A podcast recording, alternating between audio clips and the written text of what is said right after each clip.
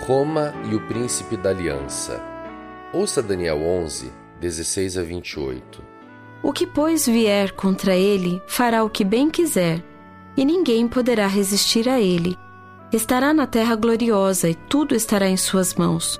Resolverá vir com a força de todo o seu reino, e entrará em acordo com ele, e lhe dará uma jovem em casamento, para destruir o seu reino. Isto, porém, não vingará nem será para sua vantagem. Depois se voltará para as terras do mar e tomará muitas, mas um príncipe fará cessar-lhe o opróbrio e ainda fará recair este opróbrio sobre aquele. Então voltará para as fortalezas da sua própria terra, mas tropeçará e cairá e não será achado. Levantar-se-á depois em lugar dele um que fará passar um exator pela terra mais gloriosa do seu reino mas em poucos dias será destruído, e isto sem ira nem batalha. Depois se levantará em seu lugar um homem vil, ao qual não tinham dado a dignidade real. Mas ele virá caladamente e tomará o reino com intrigas. As forças inundantes serão arrasadas de diante dele, serão quebrantadas como também o príncipe da aliança. Apesar da aliança com ele, usará de engano subirá e se tornará forte com pouca gente. Virá também caladamente aos lugares mais férteis da província, e fará o que nunca fizeram seus pais nem os pais de seus pais. Repartirá entre eles a presa, os despojos e os bens, e maquinará os seus projetos contra as fortalezas, mas por certo tempo.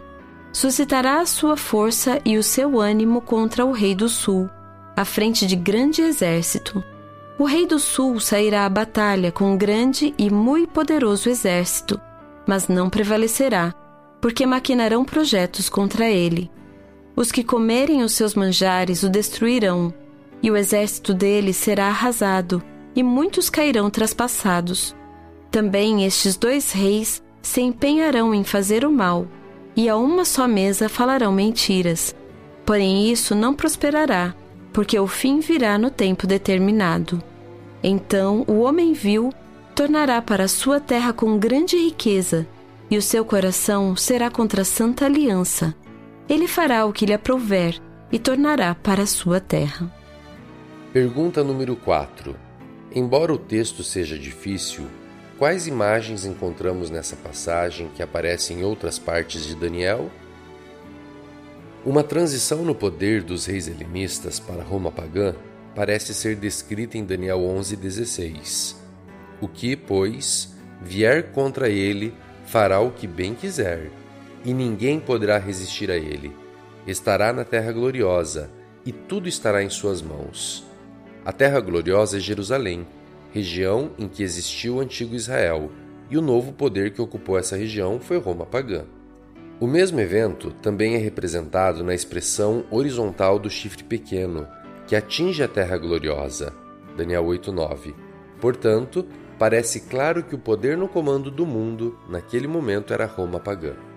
Algumas pistas adicionais no texto bíblico reforçam essa percepção. Por exemplo, a expressão um cobrador de impostos deve ser uma referência a César Augusto. Foi durante o seu reinado que Jesus nasceu visto que José e Maria viajaram para Belém para a realização do censo. Além disso, de acordo com a profecia, esse governante seria sucedido por um homem vil. Como mostra a história, Augusto foi sucedido por Tibério, seu filho adotivo. Tibério é conhecido por ter sido um homem excêntrico e vil.